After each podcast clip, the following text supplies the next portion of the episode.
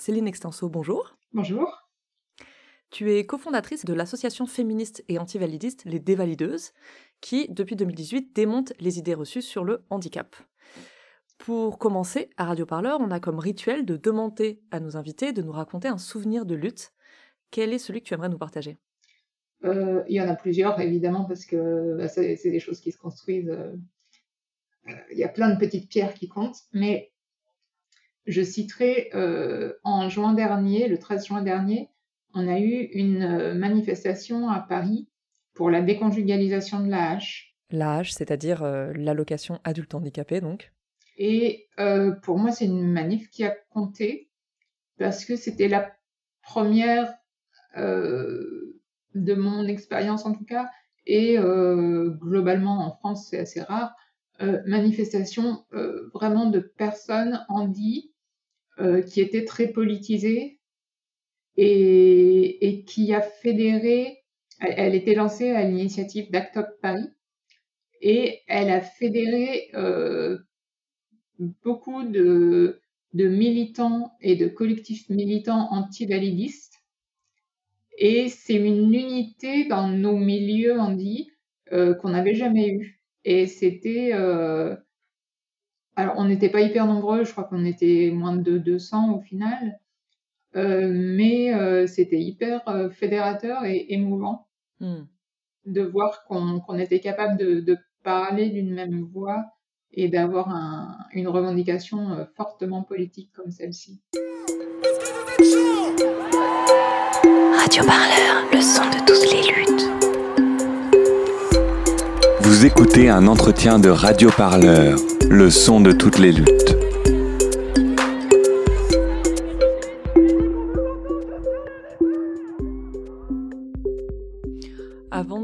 revenir sur euh, l'AH et le, et le combat que vous avez porté par rapport à ça, pour qu'on comprenne bien, est-ce que tu peux nous définir euh, le terme euh, antivalidiste? Alors, on va définir le terme validisme surtout.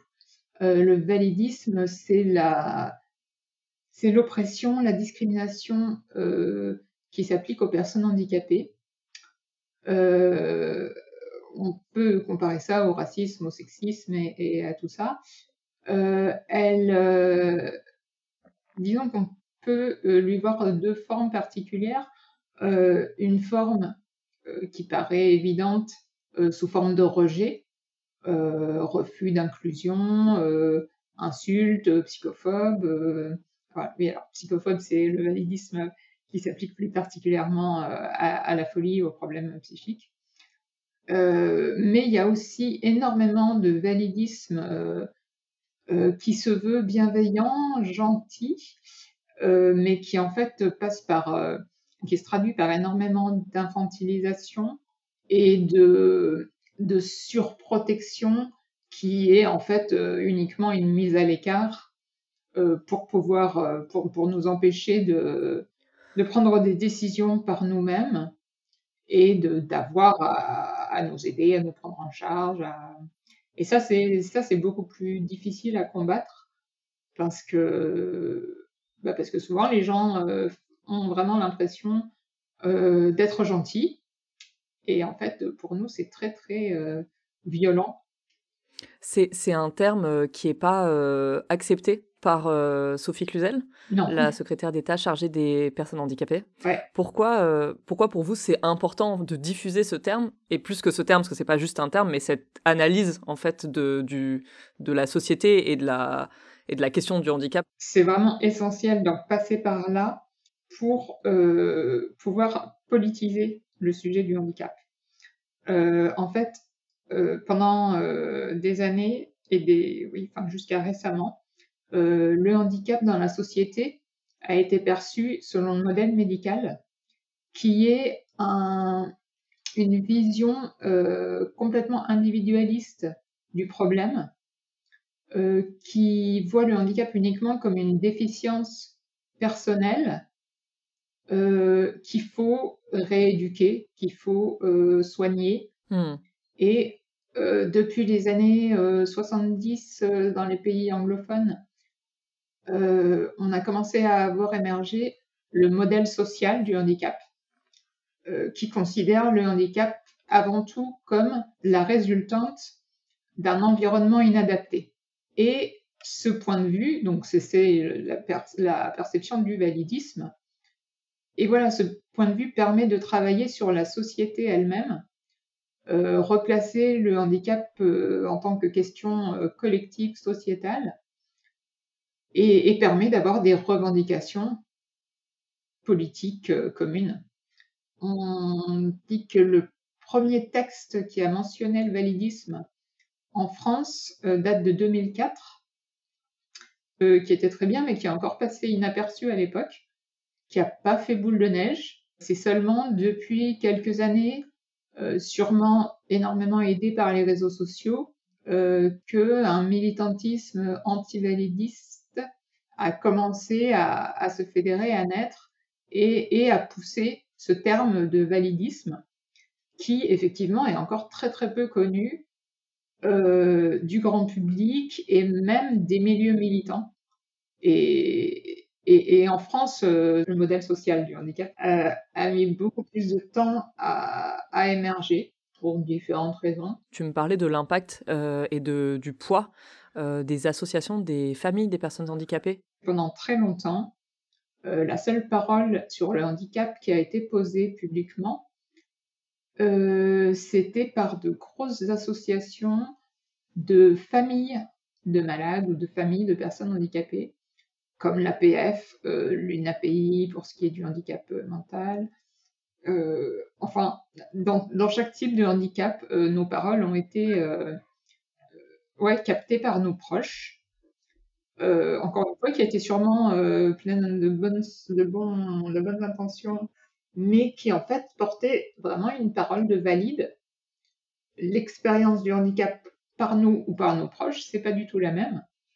Et au final, ces associations-là, en prétendant lutter pour nous, ont fini par euh, devenir, euh, enfin, ont été de base même, euh, des, gestionnaires d'établissements spécialisés et, font leur fric sur, sur notre dos, en fait. Quoi. Hmm. les, les, militants antivalidistes sont absolument contre l'institutionnalisation que ce soit en IME, donc c'est les versions scolarisées, ou, les, les, masses, les femmes, les, foyers de vie, ou les ESAT, les centres de travail euh, qui, sont, qui sont de l'exploitation. voilà, et, les, associations gestionnaires sont énormes et sont les seules interlocutrices de l'État donc quand l'État dit on consulte les personnes handicapées, on travaille avec elles, euh, c'est faux, c'est avec, euh, avec euh, nos, valides de compagnie. quoi. Alors justement, avec les dévalideuses, vous vous organisez notamment pour faire émerger cette parole. Qu'est-ce que vous avez d'autre comme mission? En fait, à l'origine, on, on, a créé les dévalideuses sur le constat de l'invisibilité des femmes handicapées dans le féminisme, euh, en particulier à propos des violences euh, sexistes et sexuelles faites aux femmes. Euh, mm-hmm. Les femmes handicapées sont beaucoup plus souvent victimes que les femmes valides. Or, on n'en parlait pas du tout. c'était il y a trois ans, c'était la première marche Nous Toutes, et, et ce sujet était complètement absent des cortèges. Et donc, suite à ça, on, s'est dit, bon, si on veut exister euh, publiquement, politiquement, il faut qu'on s'organise. Et donc, une de nos euh, premières missions, euh, même si maintenant on, étend notre champ d'action, c'est bah, d'exister dans ces milieux-là, dans les milieux militants, qui travaillaient déjà sur des sujets voisins des nôtres, euh, mais qui ne pensent pas à nous, intégrer, à leur, à leur lutte, à leurs événements, autant qu'à leurs théories. Donc, on essaye d'être là et de faire régulièrement pression euh, pour se rappeler à leurs bons souvenirs, pour essayer de participer aux événements physiques ben, quand la pandémie le permet et quand les conditions d'accessibilité le permettent. Et on voit encore une très bonne euh, volonté au premier abord, mais derrière, il y a peu de moyens qui sont mis quand il faut remettre en, compte, en cause ces pratiques militantes, on voit que derrière, il y a encore énormément de boulot. Le terme euh, validisme euh, est un terme qui grandit, qui se développe mmh. dans les milieux militants. Euh, là, tu parles quand même de, de freins. Est-ce que tu peux nous donner des exemples? Quand on nous invite, ben évidemment, il faut que, que l'événement soit accessible. Mais accessible, quand les gens y pensent, ça veut dire un ascenseur ou, pas de marche. Mais euh, les gens n'envisagent pas du tout euh, tout ce qui peut être euh, autrement nécessaire pour l'accessibilité. C'est-à-dire que le, le handicap, c'est pas juste les fauteuils roulants, quoi. Il y a les personnes qui ont des handicaps psychiques, des handicaps visuels. Euh, on peut avoir besoin d'espace calme, de, de pouvoir lire sur les lèvres. De... Bon, il y a plein, plein de petites choses à prendre en charge. Et en particulier, il y a un gros euh, point noir euh, entre nous et les militants en ce moment, c'est le Covid. Bah, c'est un énorme révélateur de validisme parce que euh, les personnes handicapées sont souvent plus à risque et, ça a l'air d'être un poids insurmontable pour les valides de, tenir compte de ça. Le validisme, c'est vraiment considéré qu'il y a deux catégories de personnes les bien portants et les handicapés. Et, tant qu'on est du côté des valides, rien ne peut nous arriver et, les, les, sont un peu relous. Alors que dans, le cadre du Covid, on sait quand même que c'est pas uniquement une question de personnes fragiles, mais que c'est aussi une question de santé communautaire euh, euh, publique qui, qui, concerne absolument tout le monde. Et dans des milieux militants, dans des milieux de gauche, c'est aussi un acte militant que, de protéger la collectivité, euh, de pas penser au chacun pour soi, euh, les plus faibles euh, qui, restent sur le banc de touche. Euh, c'est vraiment pas, c'est vraiment pas une vision de gauche, quoi. la solidarité, c'est pas, c'est pas de la compassion, c'est pas, c'est pas oui, de la pitié, de la générosité. C'est euh, penser collectif, quoi. Est-ce que vous avez vu des avancées dans certaines, euh, que ce soit des associations, des collectifs ou des mouvements? Tu parlais euh, tout à l'heure des, manifestations Nous Toutes. Est-ce que depuis que vous existez, vous avez pu voir des, des évolutions dans ces milieux avec qui vous auriez collaboré ou travaillé? Tout doucement, ouais. Dans les milieux très mainstream, dans les milieux, donc nous on est surtout en contact avec les, milieux féministes. Euh, des fois on a des très bonnes surprises, en particulier dans la presse, euh, la presse féminine, qui, des, des, galas, des mademoiselles euh, qui, qui historiquement n'ont pas été hyper, hyper engagées, hyper vénères. finalement, nous font des fois des très bons papiers sur le validisme après, les, grosses associations, nous toutes et compagnie, euh, honnêtement, on ne voit pas grand-chose. Il y a, de la bonne volonté affichée.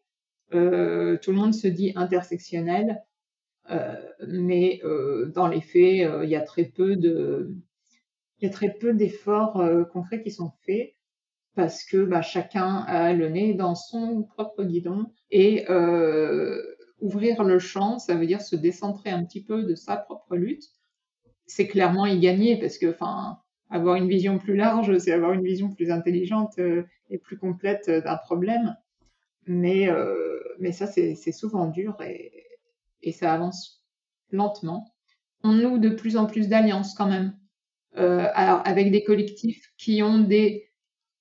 Au-delà de, des collectifs handicapés, on voit les collectifs qui peuvent avoir des luttes proches de nous. En particulier, euh, il y a Gras Politique euh, qui bosse sur la grossophobie mhm. et qui, qui, est un super allié. Euh, il y a ACT UP qui est très concerné par les problèmes de santé et, et, sous un angle très politique. Donc petit à petit, on sent que, que, les alliés se multiplient et, et qu'on va pouvoir s'étendre de plus en plus. Tu parles de euh, d'une manière euh, individualiste finalement de, de voir euh, la crise du Covid, qui qui pense pas le problème comme un problème systémique, mais plutôt comme un problème de personne et qui met en avant d'abord la liberté individuelle avant le soin collectif. C'est vraiment la gestion de la crise du Covid qui est dénoncée par l'opposition politique et Mmh, mmh. plus largement euh, tout un tas de, de militants. Euh, D'après ce que, ce que tu me dis, j'ai l'impression qu'on peut faire le, le, lien entre cette gestion individualisante et culpabilisante de la crise et euh, la politique euh, gouvernementale euh, concernant les enjeux liés au handicap. Vous opposez à ça une approche systémique, féministe et intersectionnelle. tu me parlais tout à l'heure, par exemple, de l'exemple des, des violences faites aux femmes handicapées. Ouais en quoi cette vision systémique, elle permet de répondre, euh, selon vous, de manière plus pertinente à, tous ces problèmes? C'est hyper important de, replacer ça euh, dans un cadre féministe euh, et politique, parce que dans, dans l'imaginaire collectif, alors déjà, les femmes handicapées sont peu considérées comme femmes, au sens où elles sont peu désirables, elles sont peu des figures maternelles, enfin tout ce que la société attend d'une mère, quoi. Et, dans cette idée-là, euh, les femmes handicapées vont pas non plus être euh, euh, victimes de, violences sexuelles, parce que voilà, parce que pas désirables, pas femmes, pas. et quand il y a des violences sur les personnes handicapées, ça va être, on va parler de maltraitance, mais comme on parlerait de maltraitance à un enfant ou à un animal, euh, alors que euh, pour nous, c'est vraiment spécifiquement euh, les femmes handicapées qui subissent ces violences les chiffres sont là écrasants pour le dire. on parle de 9% de femmes handicapées qui sont victimes de violences physiques, de violences physiques et ou sexuelles, contre 5,8% des femmes sans handicap. Et parmi elles, 4% ont subi des violences sexuelles, contre 1,7% des femmes handicap. Donc évidemment, les, effectivement, les, les chiffres sont plutôt euh, parlants. Ouais. Euh, les hommes handicapés euh, en subissent plutôt moins, moins que, que les hommes valides. donc c'est vraiment se, couper de cette vision-là, ce serait vraiment passer à côté du problème. Et, et ça, ça les, on est très déçus des, des féministes valides qui, qui, ont énormément de mal à, à nous intégrer dans la donne. Euh. Le Covid a quand même amené euh, sur le premier plan, on va dire, médiatique et politique, euh, les enjeux de santé. avec le fait que certaines mesures exceptionnelles soient acceptées, comme la facilité du télétravail, qui sont des mesures qui, pour vous, sont importantes. Et pour autant, c'est pas forcément, enfin, c'est pas forcément une, une, bonne nouvelle ou quelque chose d'extrêmement positif pour les dévalideuses. Est-ce que tu peux développer? On a eu des apports inattendus, euh, comme euh, les, facilités d'accéder au télétravail euh, ou à des systèmes de, livraison, de drive qui se sont développés, enfin, des, choses qu'on demandait depuis longtemps et que qu'on refusait toujours, c'était pas possible. Bon, bah si ça commence à concerner les valides, évidemment, ça devient possible. donc, on espère que ça va durer sur le long terme.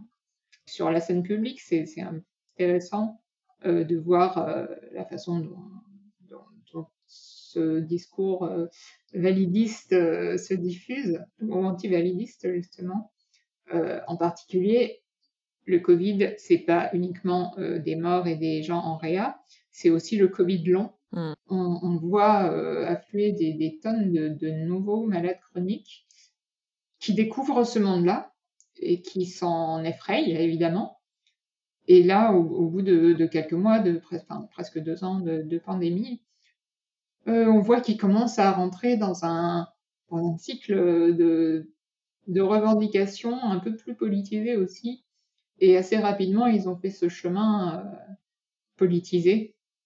Donc c'est assez intéressant de, les voir émerger et on, espère euh, s'entraider, même si on leur aurait souhaité une meilleure santé. Un autre de vos combats, c'est euh, l'AAH, donc l'allocation adulte handicapé, euh, qui, pour rappel, c'est une prestation sociale qui est versée aux personnes handicapées en France pour compenser l'inaccessibilité du monde du travail.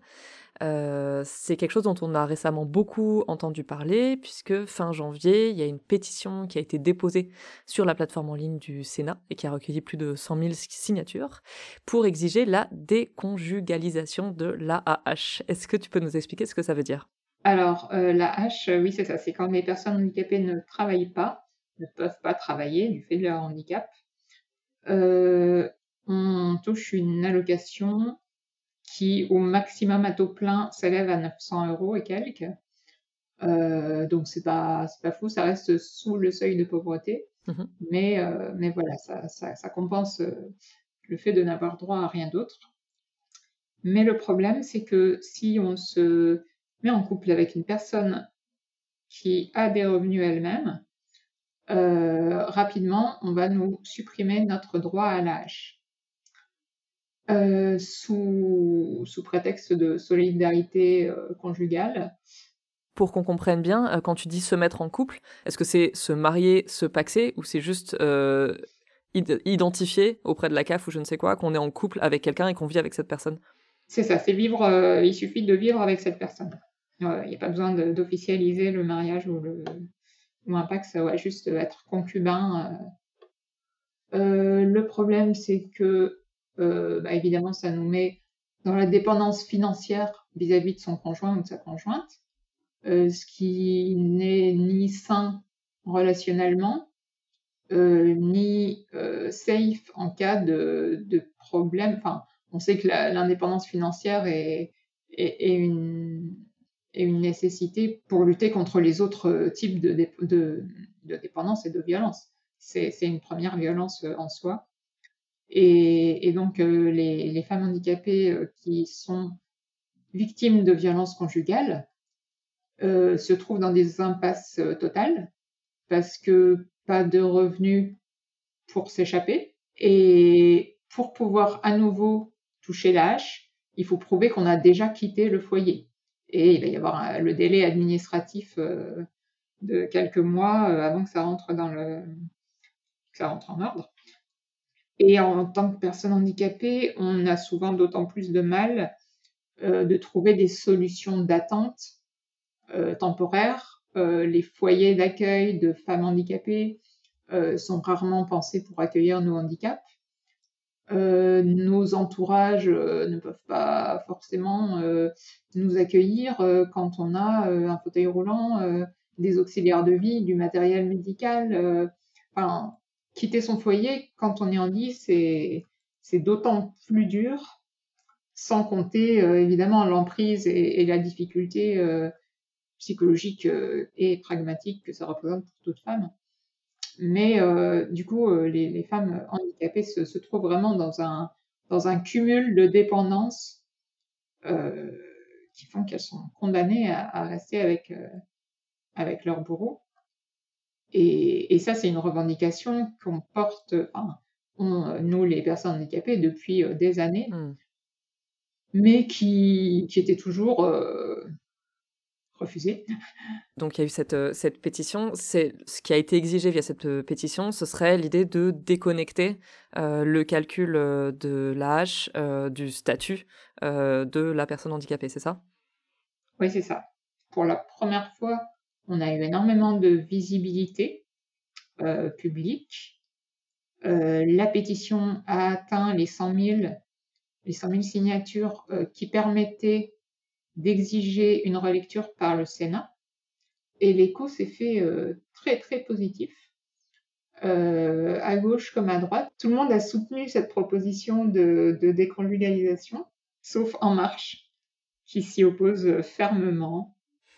Et, et qui a réussi à, repousser le sujet, le, le projet euh, à chaque passage euh, à l'Assemblée nationale.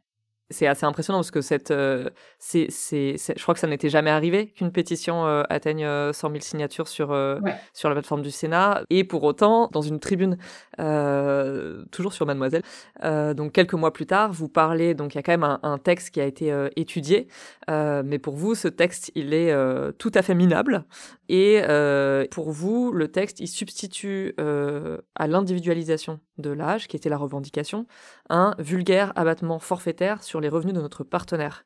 De nouveau, qu'est-ce que ça veut dire et pourquoi est-ce que c'est minable? En fait, pour, euh, faire passer euh, le projet de loi, euh, ils ont retapé complètement tous les articles qui, pouvaient être intéressants et concernaient vraiment la déconjugalisation.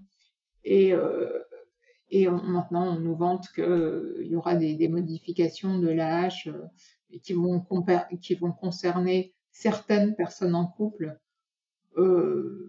qui effectivement auront une petite augmentation, mais il y en a d'autres pendant ce temps-là qui, qui, auront des, des, pertes. Donc euh, c'est vraiment, euh, c'est vraiment une modification cosmétique euh, qui va rien coûter à l'État et, et, qui va rien changer pour nous concrètement. Et, et, du coup, donc là, actuellement, où est-ce qu'il en est ce projet de loi et est-ce que vous en attendez toujours quelque chose? Alors, on, on sait que les politiques qui nous ont soutenus euh, sont prêts à, continuer à, soutenir euh, ce projet de loi.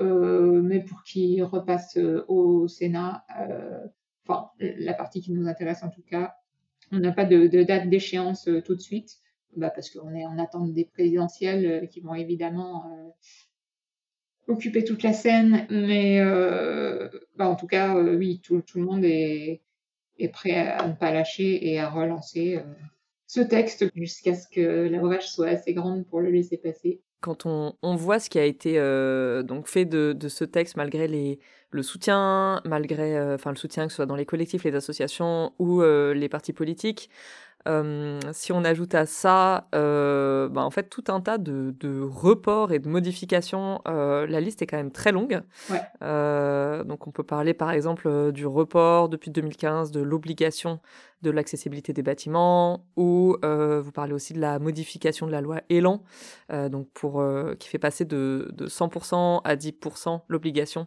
de construire des, des nouveaux logements accessibles. Euh, est-ce qu'on peut en déduire qu'il n'y a eu aucune avancée concernant les enjeux liés au handicap en France ces dernières années? Ce serait ça le bilan qu'on peut en faire?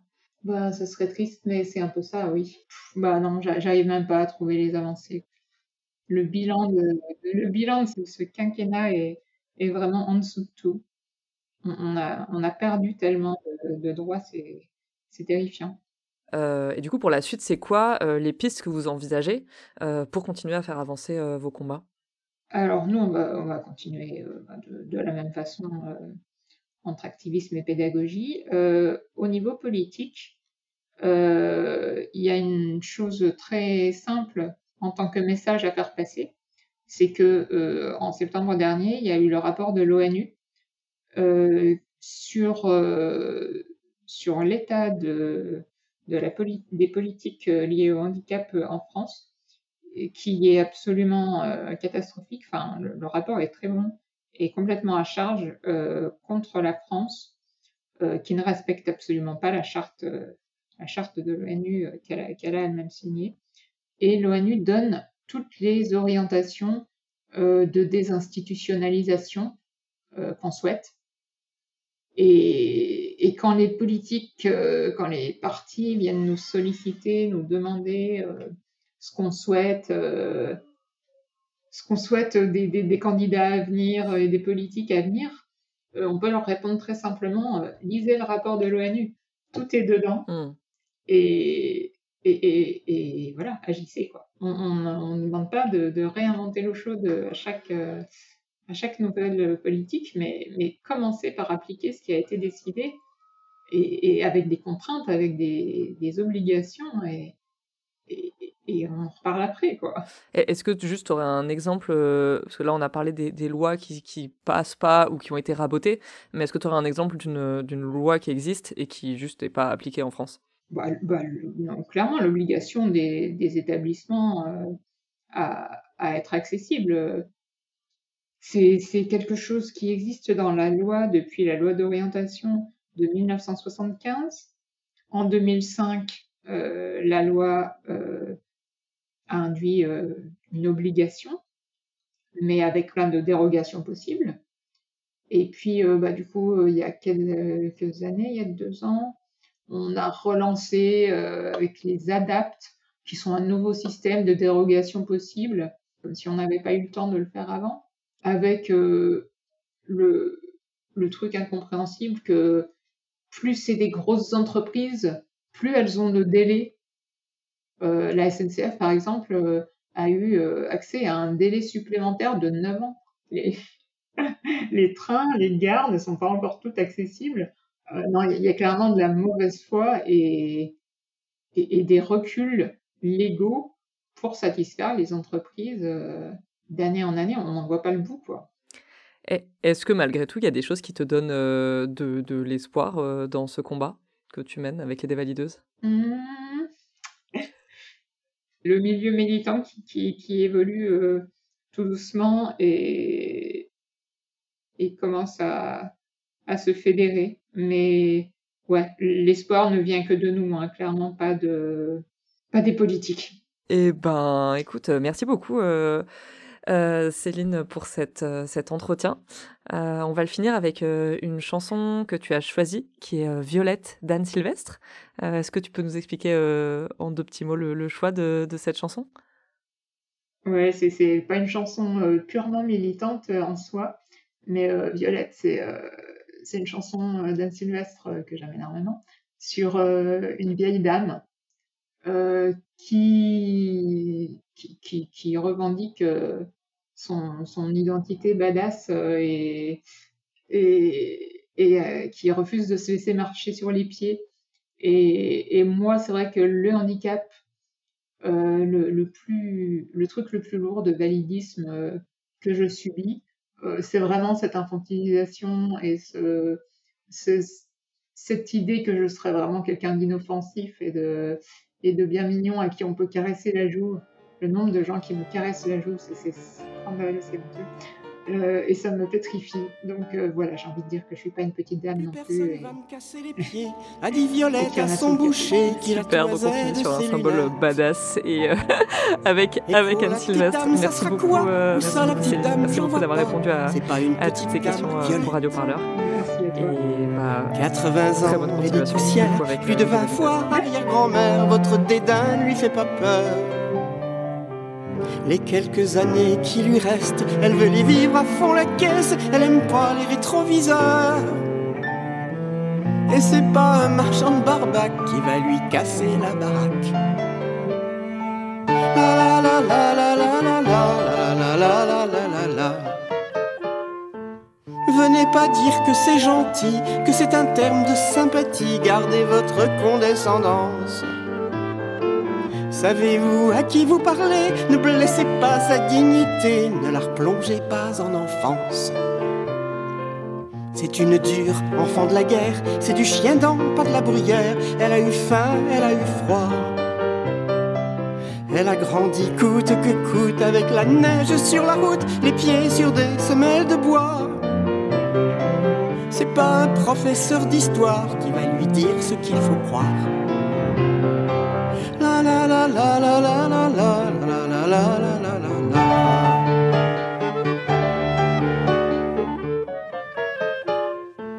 Violette, elle a eu peur de rien, elle savait tenir tête aux chiens, aux menteurs et aux imbéciles.